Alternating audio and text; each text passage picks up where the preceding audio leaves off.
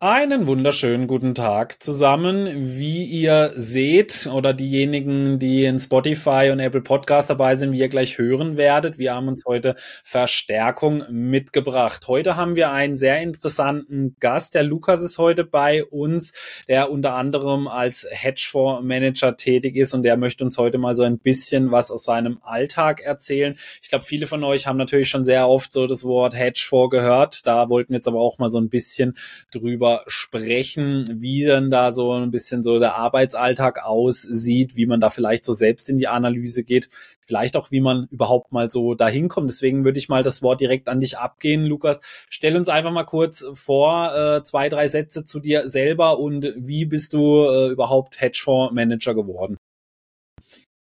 Hey, schön euch zu sehen. Ähm, ja, also wie man Hedgefondsmanager wird, ich glaube, da gibt es keinen klaren Pfad mehr, weil in Deutschland und Europa gibt es ja fast keine Prop-Desks mehr. Das war früher so der Standardweg. Man geht zur Bank, dann ist man da im Trading und dann geht man irgendwann wahrscheinlich zum Fonds, wenn man gute Performance gemacht hat. Der Weg ist leider durch Regulierung, überwiegend durch Regulierung geschlossen worden. Ähm, für mich war es eigentlich einfach, wie bei euch wahrscheinlich auch, die Faszination für Aktien im frühen Alter bei mir. Also bei mir war es ungefähr die Euro-Krise. Da, da hatten wir äh, null Ahnung, also in der Familie null Ahnung von Aktien und so weiter.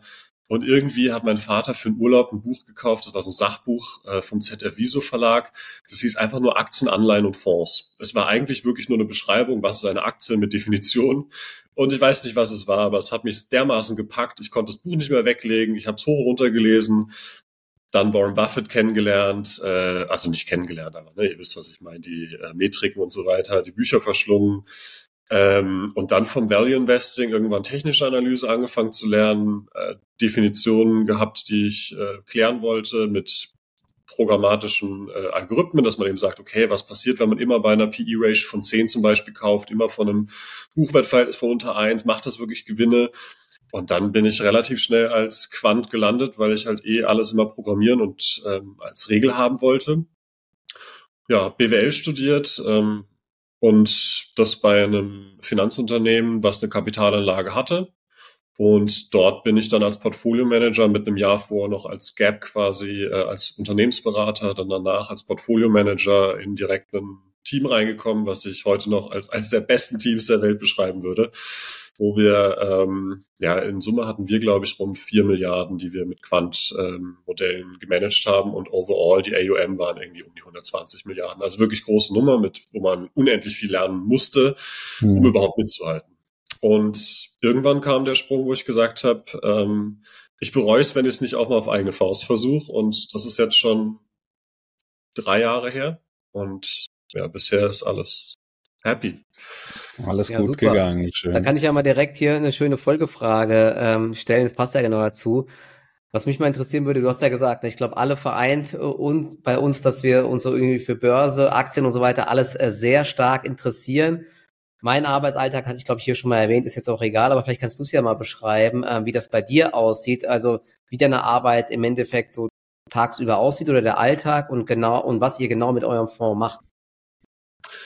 Ja, äh, der Alltag ist, glaube ich, ähm, variiert wahrscheinlich stark von Manager zu Manager. Ähm, man hat mehr Vertriebsaufgaben, als man glaubt. Ich bin super froh, dass ich ein super starkes Team neben mir habe, was ähm, sich um Legal-Angelegenheiten kümmern, Audits und so weiter. Diese Sachen können Monate in Anspruch nehmen, aber ich habe das Glück, äh, dass mir der Rücken freigehalten wird und ich mich wirklich zu ja, 99 Prozent äh, wirklich nur auf maximal Reisezeit und ansonsten nur Programmieren beschränken kann.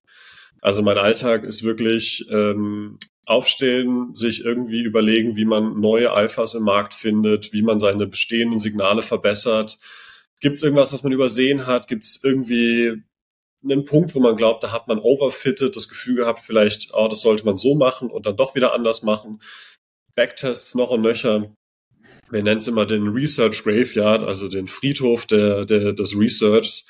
Der ist bei uns Gigabyte groß von Sachen, wo man dachte, es funktioniert und da funktioniert es noch nicht. Ja, Wahnsinn. Ja, also dass da natürlich sehr viel mehr dahinter steckt, als einfach mal nur so die nächste Aktie oder das nächste Asset auszuwählen, auch mal so mit einem wütenden Anleger zu sprechen. Ich glaube, das ist vor allem auch so in den letzten, ja, so anderthalb Jahren wahrscheinlich so des Öfteren mal vorgekommen, ja. Ähm, was jetzt natürlich interessieren würde, wie gehst denn du dann so bei der Marktanalyse vor? Also ähm, ihr seid ja nicht nur in Aktien investiert, wenn ich es richtig weiß, auch in anderen Assetklassen. An der Stelle natürlich auch noch ein kurzer Hinweis. Also wie immer, das ist keine Anlageberatung, Kaufberatung, Empfehlung, Aufforderungen zum Kaufen, Verkaufen von Wertpapieren, weder von uns noch von Lukas. Aber jetzt möchten wir natürlich mal so ein bisschen erfahren, wie geht man da vor? Ähm, beschreib uns da vielleicht mal so ein bisschen, wie das abläuft bei euch dann eben. Ja, also im Grunde, also vorab, wir sind vor allem zurzeit im Kryptobereich unterwegs, weil es der beste Markt für uns zurzeit ist. Es ist 24-7 geöffnet. Es gibt noch relativ wenig Competition von den wirklich großen Playern. Die sind zwar da, aber nicht so stark da. Und äh, ich komme aus dem Multi-Asset-Bereich, also ich habe immer Aktien genauso betrachtet wie Gold, Öl etc. Und Krypto ist einfach ein weiteres Element für mich gewesen. Und die Kombination davon ist eigentlich, was es besonders macht. Und was man eigentlich immer im Markt sucht, sind, egal was man betrachtet, ob es eine Einzelaktie ist, ein Sektor oder von mir ist auch ein Private Investment, wo ist mein Edge? Also was habe ich im Markt gefunden, was wirklich immer funktioniert und wann ist damit der richtige Kaufzeitpunkt? Also ich hatte es vorhin schon mal äh, beschrieben, ähm, zum Beispiel Kurs-Gewinnverhältnis, Kurs, äh, Buchwertverhältnis etc. oder Price to Sales oder oder oder. Man versucht immer was zu finden, wo man wirklich historisch sagen konnte, mit der und der Wahrscheinlichkeit hätte das Geld verdient. Wir versuchen es immer als das physikalische Gesetz im Markt zu beschreiben. Weil, wenn wir ehrlich sind, keiner hat irgendeine Ahnung, wo morgen der Kurs steht von irgendwas. Also ne, es gibt eine große Schwankungsbreite von Sachen, die einfach random sind. Dann gibt es irgendwie mal eine Headline, die irgendwie den Markt treibt für ein paar Tage.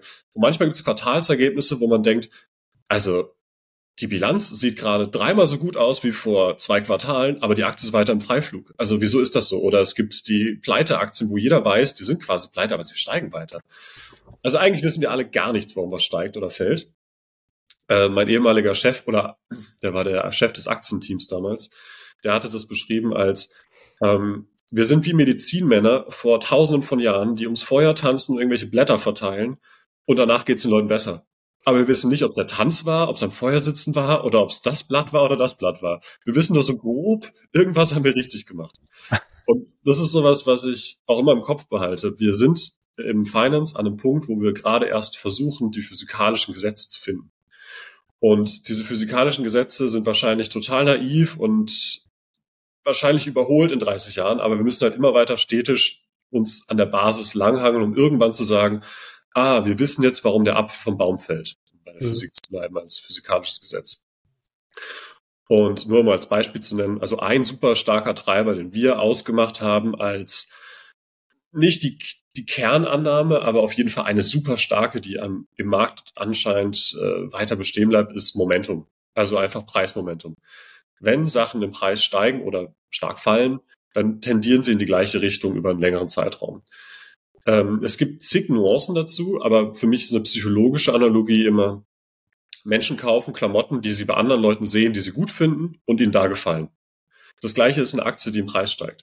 Wenn die im Preis steigt, ist sie für uns attraktiv. Oh, das ist ja was Tolles, da steigt was. Irgendjemand weiß was, was ich nicht weiß, ne? Nvidia oder sowas. Ja, das ist jetzt AI und so weiter. Und die Metriken, die dafür sprechen, wo der Kurs steht, sind es nicht wirklich zu rechtfertigen, zum Beispiel. Also nur als Hypothese. Ich weiß es natürlich nicht, weil niemand weiß irgendwas.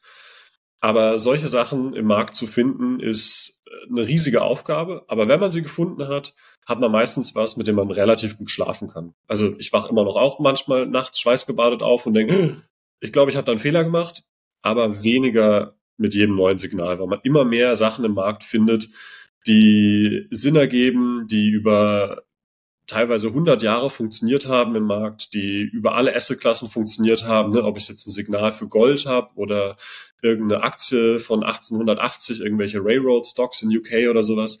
Das Signal, wenn es überall mehr oder weniger gut funktioniert, da ist die Wahrscheinlichkeit relativ hoch, dass ich da was habe, auf das ich mich verlassen kann.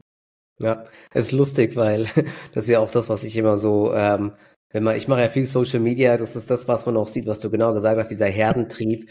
Ähm, wenn, wenn, wenn irgendeine Aktie anfängt zu laufen, sei es doch so irrational, sei es der GameStop und Co. und die steigt, das ist immer unser, unser, unser Spruch, ja, die, es steigt, weil es steigt. Ja, das hört sich so blöd an, aber es ist halt eben so, ne? Es ist Momentum und wenn irgendwas funktioniert, dann erzählt der eine es dem nächsten, dem Freundeskreis, dann kommt noch die Family mit rein und immer mehr Geld fließt irgendwo rein. Ja, deswegen, das war jetzt eh auch meine Frage noch, vielleicht weil es ganz spannend wäre. Also bei, bei, bei Kryptos gibt's ja jetzt nicht die Kennzahlen, die es bei Aktien zum Beispiel gibt. Du hast ja gesagt, äh, Kryptos sind für euch gerade so interessant. Da ist, hast du ja gesagt, das Momentum ähm, so das Wichtigste. Aber was gibt's da noch für Kennzahlen oder worauf achtet ihr zum Beispiel bei Aktien? Ähm, du hast jetzt, glaube ich, gesagt, äh, Kurs-Buchwert-Verhältnis, sowas in die Richtung? Oder was sind denn da so Kennzahlen, die spannend sind? Ja, also ich würde es ein bisschen abstrahieren, weil wir versuchen uns von den Kennzahlen eigentlich zu distanzieren, weil es ein, ein, ein Zeithorizont ist, der für uns zu lang ist. Also immer auf Quartalsergebnis zum Beispiel zu warten, ist für uns zu lang. Wir sind mehr im Stunden, Tages, Monatsbereich irgendwo mit unseren Trades, wo wir dann rein und raus skalieren aus Positionen. Ne? Also nicht binär, dass wir in der Stunde long sind, in der nächsten Stunde short, nicht sowas, sondern wir sind dann irgendwie, machen mal zehn Prozent mehr in der Stunde oder wieder fünf Prozent mehr in zwei und so weiter. Ähm, also ich würde es ein bisschen abstrahieren von Kennzahlen und mehr auf, auf was achten wir im Markt machen. Und das ist das, die Preisbewegung immer, also nicht nur Momente, sondern auch die Preisbewegung zum Beispiel bei einer Mean Reversion und die Volatilität weil die beiden Elemente sind nicht nur der Treiber für wie Investoren ticken, also Volatilität als Indikator, wie unsicher was ist, sondern es ist meistens auch der Inputfaktor, den die ganzen großen Pensionskassen und Hedgefonds und so weiter haben, wenn sie über Risiko nachdenken. Das heißt, wenn ein Asset besonders oder eine Aktie besonders niedrige Volatilität hat oder am besten noch eine fallende gegenüber historischen, ähm, historischen Niveaus, dann ist die Wahrscheinlichkeit sehr hoch, dass es wahrscheinlich eine Übergewichtung gibt für alle anderen Investoren und auch für große Investoren, die nach, nach Modellen ihre, ihre Strategien steuern etc. Ähm, ein guter Indikator ist immer, wenn nach einer starken Preisbewegung Volatilität plötzlich zunimmt, während die Preisbewegung schwächer wird. Mhm. Es ist meistens ein gutes Zeichen dafür, dass man mindestens ein Plateau oder ein Top erreicht hat, weil da die Angst mehr in den Markt kommt, statt der, der Herdentrieb sozusagen.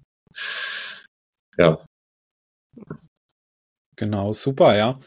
Ähm, da ist ja jetzt dann, wenn wir das Ganze mal noch so ein bisschen weiterspinnen, mal vielleicht auch so auf das nächste Jahr. Also wie gesagt, natürlich, wir machen keine Anlageberatung, aber mal so eine Einschätzung oder was habt ihr jetzt für euch so fürs kommende Jahr? Krypto ist ja jetzt schon sehr gut gelaufen, also Bitcoin year to date, äh, Wahnsinn, ja, andere noch nicht ganz so stark.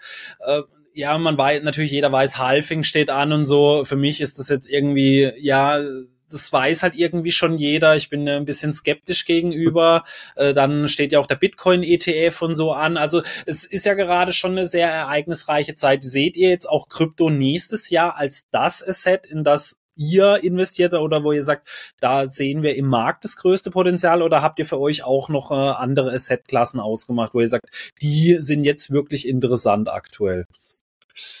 Ja, also ich würde es ein bisschen trennen, was berufliche Meinung ist und andere Assetklassen angeht, weil im Fonds haben wir keine Marktrichtungsmeinung. Wir verdienen in der Regel Geld, wenn es hochgeht und wenn es fällt und wenn es seitwärts läuft, ein bisschen weniger, aber ähm, wir sind ziemlich marktagnostisch. Also für uns ist es nicht wichtig, dass jetzt morgen irgendwie der Retail-Flow kommt und das Halving kommt. Es ist hilfreich, auf jeden Fall. So ein Jahr wie jetzt ist super. Aber wir sind sehr agnostisch, was die Richtung angeht. Wenn ich allerdings nach der Richtung grundsätzlich gefragt werde, würde ich sagen, ich bin im ziemlich bullischen Camp für die meisten Assetklassen.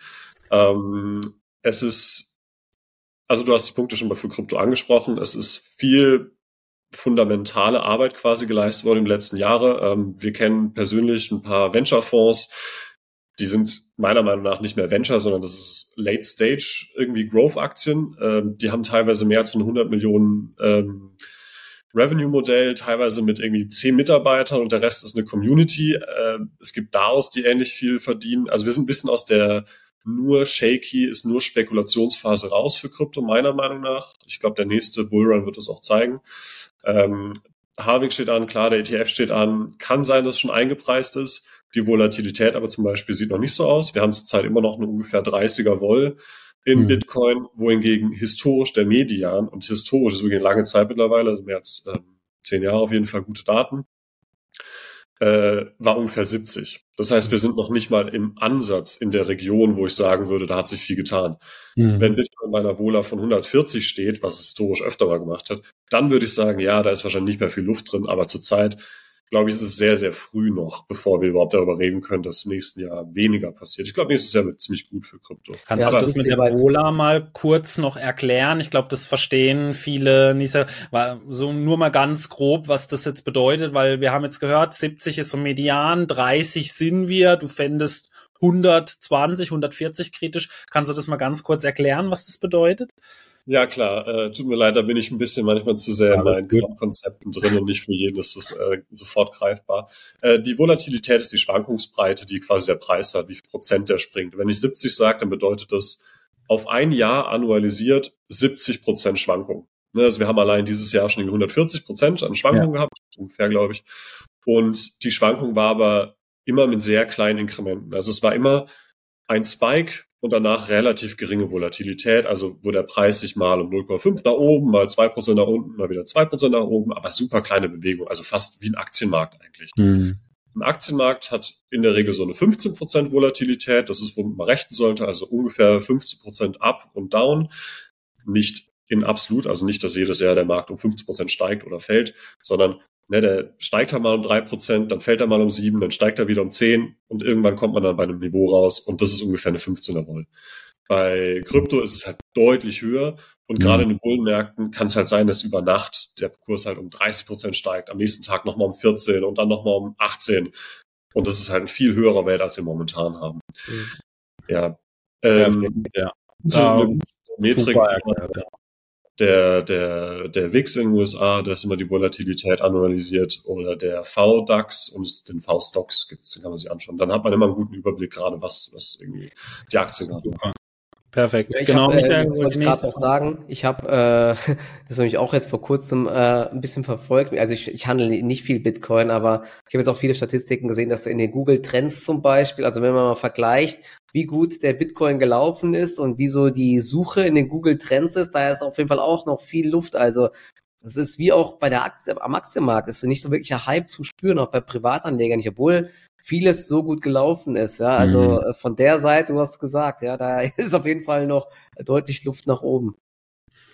Ja, ja. nur um es vielleicht abzuschließen, was die anderen Assetklassen angeht. Also ich habe den Eindruck, dass die Rezession, die wir jetzt haben, eigentlich schon eingepreist wurde letztes Jahr. Also der Markt denkt ja immer irgendwie sechs, acht, zwölf Monate vorwärts und nicht daran, was morgen kommt, äh, sondern deutlich weiter. Und der letzte Drawdown, den wir hatten, glaube ich, war diese Einpreisung. Jetzt ist meiner Meinung nach das Zinsniveau auf einem Level, wo es für viele grenzwertig ist. Also wenn man Bauunternehmern spricht oder sowas, äh, die haben ganz schön zu schlucken gehabt letztes Jahr.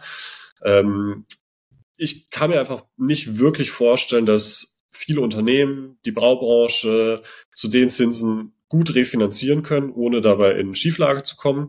Und dementsprechend glaube ich, dass die EZB oder die Fed wahrscheinlich hier das Plateau gesetzt hat und danach gibt's entweder das bleibt das Plateau oder die Zinsen fallen eher, was wahrscheinlich für fast alle Assetklassen gut sein wird. Ausgenommen würde ich sagen, wahrscheinlich Commodities. Und dadurch, wie du schon gesagt hast, jeder ist ziemlich bearish. Die meisten Leute haben nicht ihr Kapital gerade wieder zum Arbeiten gebracht, sondern die meisten warten eher ab. Ähm, dementsprechend, ich könnte mir gut vorstellen, dass wir in Equities die nächsten zwei bis drei Jahre eine riesen Rallye haben. Falls die Zinsen fallen, werden wahrscheinlich auch in Gold. Äh, Bitcoin sieht auch wieder sehr interessant aus, gerade nach dem Jahr. Ähm, ja, also ich, ich glaube, die Katalysatoren, die zur Upside sind, sind sehr, sehr attraktiv. Mhm. Wohingegen die Downside, also das Risiko, was jeder kennt, ist nicht das Risiko, was den Markt letzten Endes umschmeißt. Es ist eher das, was du nicht erwartet hast. Das bringt den Markt ins Taumeln. Aber ja. wir mal ehrlich, wie viele Leute reden seit dem letzten Jahr über die Rezession? Ich kenne keinen, der es nicht getan hat. Ja. ja, das stimmt. Da waren noch alle Anfang des Jahres sehr bearish auf jeden Fall. Ich war tatsächlich auch, ich habe gesagt, ich rechne erstmal noch mit deutlichen Tiefsständen, aber ich habe, ich sag's ja oft, ich habe zwar eine Meinung, ich handle aber nicht danach als Buy-and-Hold-Anleger. Das ist der Vorteil, weil äh, sonst hätte ich dieses Jahr ja so im Tech-Bereich 40 Prozent Rendite dann verpasst, ja, weil man weiß ja dann, wie es ist. Dann ist es 10 Prozent gestiegen, dann sagt man, ja, jetzt geht's noch, weil jetzt warte ich, ja, weil jetzt habe ich es ja schon verpasst und dann 20, 30 und dann geht's Geheule dann los. Ja, ich kenne es ja. selber auch. Deswegen äh, habe ich so das Trading äh, schon lange hinter mir gelassen. Ja, aber jetzt fragen sich ja viele bestimmt, ja, Krypto Hedgefonds, das klingt ja ganz interessant. Da will ich investieren. Ja, äh, wollen wahrscheinlich schon deine Adresse dann haben. Ja. Kann ich bei dir so einfach jetzt aufschlagen und sagen, da will ich jetzt investieren? Äh, wo kann ich äh, kann ich mir das überhaupt anschauen? Wo kann ich es mir anschauen? Ähm, erzähl mir da mal noch was ein bisschen dazu. Äh, ja, also nein und ja. Ähm, es gibt eine Website, die wir haben, die heißt thewell.fund, T-H-E-W-E-L-L.fund. Wir können das in die Show Notes packen. Ähm. Dort haben wir eine Reihe an Research-Materialien, die wir zur Verfügung stellen. Man kann darüber auch mit uns äh, Kontakt aufnehmen. Und wir haben vor, im nächsten Jahr unseren Fonds für den Durchschnittsinvestor zur Verfügung zu stellen über äh, ein Tracker-Zertifikat, damit man ähm, viel einfacher an so einem kommt. Ne? Also normalerweise sind Hedgefonds relativ, äh, ja, von der Struktur her nicht sofort zu kaufen über einen regulären Broker und so weiter, aber es gab super viel gute Innovationen im Finanzbereich, mit dem das jetzt vereinfacht wird und wir sind auf eine dieser Lösungen gespannt, die wir wahrscheinlich dann ab nächsten Jahr zur Verfügung stellen. Aber bis dahin, also jederzeit kann man uns zu uns Kontakt aufnehmen über die Webseite. Wie gesagt, wir haben auch dort eine Menge Research-Material und freuen uns auf jedes Gespräch. Also ich gehe eigentlich nie aus einem Investorengespräch raus und sage, das war aber eine ganz schöne Zeitverschwendung. ja, aber an der Stelle auch noch kurz gesagt, also das ist heute kein bezahltes Placement oder so. Also äh, wir haben Lukas einfach eingeladen, dass er mal so ein bisschen über die Arbeit sprechen kann. Also wir äh, bekommen da keine äh, Vergütung oder sonst irgendwas dafür. Ähm, genau, das soll nur an der Stelle gesagt sein. Das ist ja auch immer wichtig dann, genau. Ähm, noch so als abschließende Frage, bevor wir zu eurem KI-Tool kommen, was vielleicht auch viele interessiert, wie investierst du dann privat? Also, weil man hört ja zum Beispiel, Frank Thelen hat ja auch eine, der redet, der prahlt ja immer damit, wie viele Millionen er in seinen Vorder reingesteckt hat.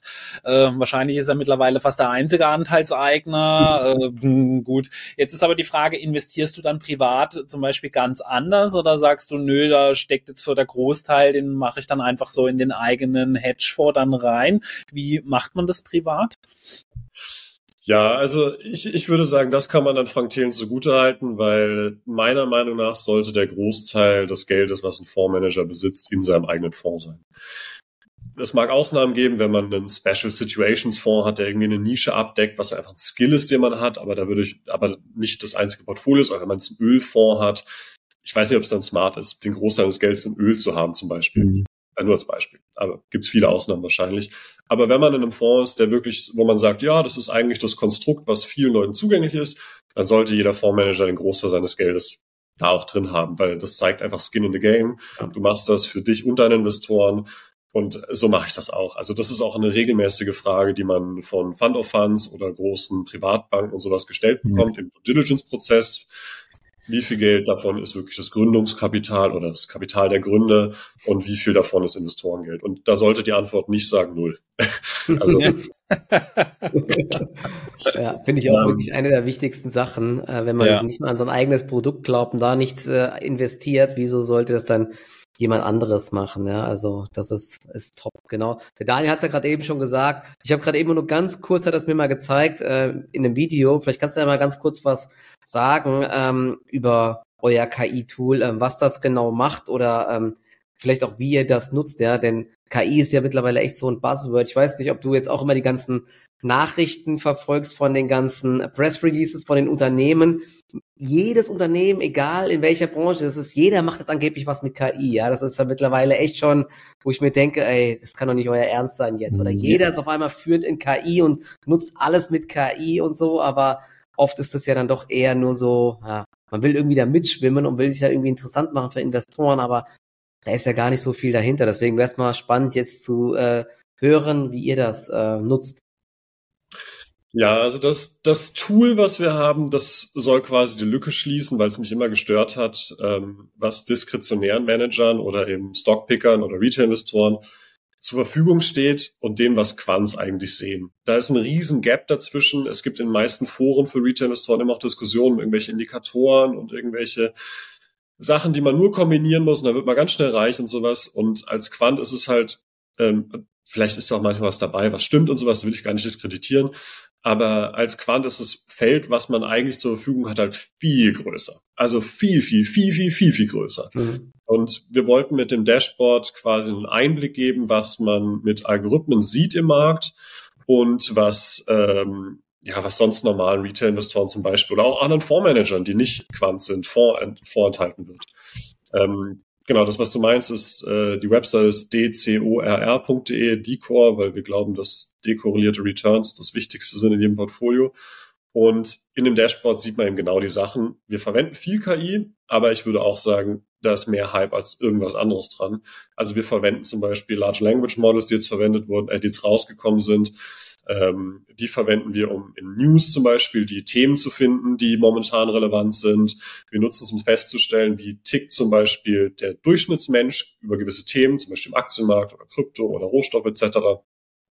Und dann, wie ticken aber Investoren zum Beispiel, also Profis in dem Bereich, wie ticken die gerade über ihre eigene Assetklasse? Auch solche Sachen haben wir abgebildet, die ein normaler Retail-Investor nie sehen würde. Genauso wie äh, Marktregime. Jeder redet irgendwie, oh, wir sind jetzt in einem Trendmarktregime oder jetzt sind wir irgendwie in, I don't know, irgendwas. Und als Quants ist es für uns halt relativ leicht, oder nicht relativ leicht, aber es ist auf jeden Fall möglich, mehrere Szenarien im Markt zu finden und zu definieren, wir sind gerade zum Beispiel in einem eher volatilen Markt oder wir sind gerade in einem ziemlich stark trendy Markt oder einem, in dem eher ein Boden ausgebildet wird. Sowas kann man rausfinden, wenn man zum Beispiel die Cross Correlations misst. Also wie verhält sich Gold gegenüber Aktien zum Beispiel? Und solche Sachen sieht man in einem Dashboard. Oder ich weiß nicht, ob es immer noch der Fall ist, aber vor ein paar Jahren hat ungefähr jeder dritte Podcast darüber geredet, ah, die Algorithmen im Markt, die machen jetzt gerade das und das. Oder liest man es auch noch in Foren, die Algos machen das und das. Und wir haben halt einfach, also ne, ich komme aus der Welt, wo man nur diese Algos baut und wir haben einfach mal auf dem Dashboard dargestellt, wie zurzeit der Großteil, nur als Average ungefähr, aber relativ gut eigentlich getroffen wahrscheinlich, wie gerade so die Durchschnittspensionskasse positioniert ist in Aktien und in Staatsanleihen und in zum Beispiel Gold. Wie ist momentan der Durchschnittstrend-Hedgefonds positioniert? Wie sind zurzeit die ganzen Endowments und sowas, die auf Markowitz und so weiter optimieren? Wie viel Equity Exposure haben die gerade? Also liegt bei denen gerade viel Cash an der Seitenlinie oder haben die wirklich viel Potenzial, noch den Markt nach oben zu drücken? Also solche Sachen sind halt meiner Meinung nach extrem wertvoll für jeden Retail-Investor oder jeden Fondsmanager, der nicht ständig programmiert, weil man hat dadurch einfach so ein viel breiteres Informationsspektrum, wie der Markt gerade wirklich positioniert ist. Und das wollten wir eben jedem zur Verfügung stellen. Ja, ist ja eigentlich dann, klingt ja vor allem so auch fürs Trading eigentlich interessant. Also würdest du sagen, dass jetzt eure Plattform, die ihr da habt, auch für Trader interessant ist? Weil gerade wenn du sagst, wir sind in der Marktsituation, viele Trader positionieren sich ja genauso auf solche Sachen jetzt mal hin. Also würdest du sagen, das ist für Trader eigentlich schon gut geeignet, solche KI-Tools oder im Speziellen auch euers dann? Ja, definitiv. Also meiner Meinung nach ist, also wenn man wirklich Trader ist und sich äh, versucht, den Markt zu verstehen, ich, ich glaube, es ist ziemlich augenöffnend, wenn man so einen Einblick hat. Vor allem, weil es ein bisschen langfristiger ist. Es ist nicht heute so, morgen so, sondern es ist in der Regel mehrere Tage, manchmal mehrere Wochen die gleiche Marktphase. Und solche Informationen zu haben, glaube ich, sind enorm hilfreich. Hm. Ja, kann ich mir auch gut vorstellen, ja. Noch so als abschließende Frage, eben man vor ein paar Jahren äh, ist ja auch mal eine Nachricht hochgekommen, so bei BlackRock, dass sie alle ihre äh, Anleger oder beziehungsweise so ihre Fondsmanager durch KI ersetzt haben. Das ist ja damals ein Riesenspektakel gewesen. Äh, und ihr nutzt ja selber auch KI. Da ist ja jetzt mal die Frage, viele sagen ja auch schon, die KI ist sowieso der bessere Anleger. Äh, hast du nicht mal Angst, dass du mal arbeitslos äh, dadurch wirst dann irgendwann? Also dass du abgelöst wirst, dass die KI einen besseren Job als du zugemacht oder sagst du, dass das jetzt doch so ein bisschen zu hoch gehypt wurde, halt auch so durch ChatGPT und so?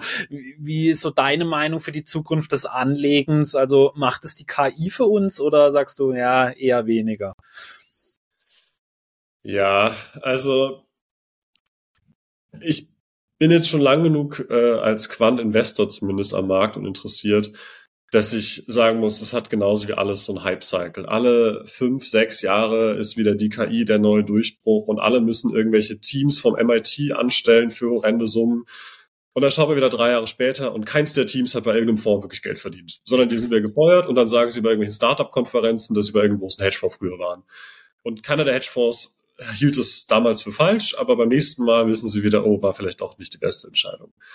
Ähm, das will ich nicht grundsätzlich sagen. Ich bin mir sicher, es gibt ein paar, die wirklich eine gute Lösung gefunden haben. Aber man muss sich immer vor Augen halten, was der Markt ist. Äh, der Markt ist ein chaotisches System. Und solange wir keine App auf dem Handy haben, bei der das Wetter drei Monate voraus akkurat vorhergesagt wird, mache ich mir auch keine Gedanken darüber, dass wir die KI hätten, die im Markt wirklich den Wahnsinnsvorteil hatte. Ja. Äh, da wird dann immer Renaissance Technologies angeführt als, ah, aber die haben doch AI. Würde ich auch in Fragezeichen setzen, ob das wirklich so ist oder ob die vielleicht ganz andere Sachen machen. Aber es gibt fast, also mir fällt fast kein anderes Beispiel ein von einem reinen KI-Fonds, der wirklich äh, nennenswert performt. Ähm, hm. Man muss auch dazu vielleicht unterscheiden, was für Modelle man nutzt, aber was zurzeit gehypt ist, sind eben Large Language Models mit der sogenannten Transformer-Technologie da hinten dran oder Transformers. Ähm, das ist generative AI, die ist super im Abstrahieren von Informationen und damit Kreativität quasi zu entwickeln. Die kann aber nicht vorhersagen. Also das ist einfach das, der falsche Anwendungsfall. Was sie aber gut kann, ist zum Beispiel äh, Summaries schreiben. Sie kann gut ähm, einschätzen, was für ein Sentiment irgendwas zum Beispiel hat. Ähm, es ist ein super Coding-Tool, also ich nutze es ständig zum Programmieren, das hat meine Geschwindigkeit beim Programmieren wahrscheinlich verzehnfacht. Aber bisher gibt es keine nennenswerten Anwendungsfälle, wo ich sagen würde, da wird der Fondsmanager jetzt äh, arbeitslos. Und selbst wenn, hoffe ich, dass wir an der vordersten Front sind und äh, Teil der Leute sind, die uns arbeitslos machen äh, wäre für alle besser. Ne? Dann könnten wir uns auf andere Sachen fokussieren und die KI würde das einfach erledigen. Genau. Ja, aber das sehe ich genauso, ne? denn äh, du hast ja gesagt, ne, diese die, das, was funktioniert, ist ja Momentum und das liegt ja unter anderem daran, dass, dass wir Menschen an der Börse agieren und dass man manchmal auch irrationale Sachen macht. Ne? Man keine KI kann verstehen, wieso jetzt irgendwelche äh, Herden an Privatanlegern das oder das kaufen oder wieso die und die Nachricht kommt und dann das und das noch ausgelöst wird. Das alles vorherzusehen ist halt, ich glaube, Stand jetzt immer noch extrem schwierig. Deswegen, ich glaube, ich, ich sehe das auch erstmal so, dass man da sich keine großen Gedanken machen muss, dass man da jetzt direkt abgelöst wird von der KI. Hm, ja, ja, vor allem eben durch dieses Chaos-Prinzip, das hast du ganz gut beschrieben, da kann ich noch eine kleine Anekdote zum Abschluss sagen. Da, es, äh, wir haben ja auch immer gehört, dass diese ganzen Supercomputer alle Spiele mittlerweile schlagen, also von StarCraft über Go, über Schach und so. Und äh, ein Spiel, das auch eigentlich immer als unschlagbar, also der Mensch gegolten hat, ist Pokern äh, gewesen. Und man war dann eigentlich der Meinung, man hätte jetzt so die KI gefunden. Man hat die dann gegen einen sehr guten Pokerprofi spielen lassen. Und am Anfang war es auch tatsächlich so, dass der chancenlos quasi war, nur bis er dann einen ganz besonderen Kniff gemacht hat, was die KI nicht auf dem Rechner hat, dass er komplett gegenteilig gehandelt hat, wie man eigentlich mit seiner Hand handeln würde. Also er hat die absurdesten Hände auf einmal in, in Multiples nach oben äh, geraced, das überhaupt keinen Sinn gemacht hat. Und damit ist die KI nicht klargekommen und dann hat er die vernichtend geschlagen dadurch. Also, dass sie vor allem, und die Börse ist ja auch so vieles, vor allem kurzfristig irrational, dass ja. ich es da auch sehr schwierig für eine KI sehe, weil stell mir, welche KI hätte zum Beispiel eine GameStop voraussehen können? Mhm. Ja, das ist, da haben sich dann halt eben die Apes zusammengetan. Natürlich, sie hätte es dann irgendwann in einem Reddit-Forum aufspüren können, aber das ist was, was dir keine KI vorhersehen kann, ja, oder wenn halt auf der Welt äh, ein Black Swan-Ereignis ist, das ist oft dann auch sehr schnell dann der Fall. Äh, ja, also KI ein Thema, wo sehr heiß gekocht wurde, äh, sehe ich aber ähnlich, ja, genau. Dann würde ich sagen, vielen lieben Dank, lieber Lukas. Wir packen äh, alle Infos, die du uns gegeben hast, auch die Seite zu deinem KI-Tool. Das könnt ihr euch nämlich anschauen, denn das KI-Tool ist tatsächlich auch äh, für Leute äh, verfügt, zur also äh, kann man nutzen als Privatperson. Wir verlinken euch das alles mal unten in die Beschreibung rein. Und ich würde sagen, das letzte Wort äh, geben wir an dich nochmal ab zum Abschluss. Also vielen Dank auf jeden Fall, dass du hier warst. Ja, hat mich sehr gefreut. Ähm, ich hoffe, wir sehen uns bald in Persona wieder und ich wünsche euch noch eine gute Zeit.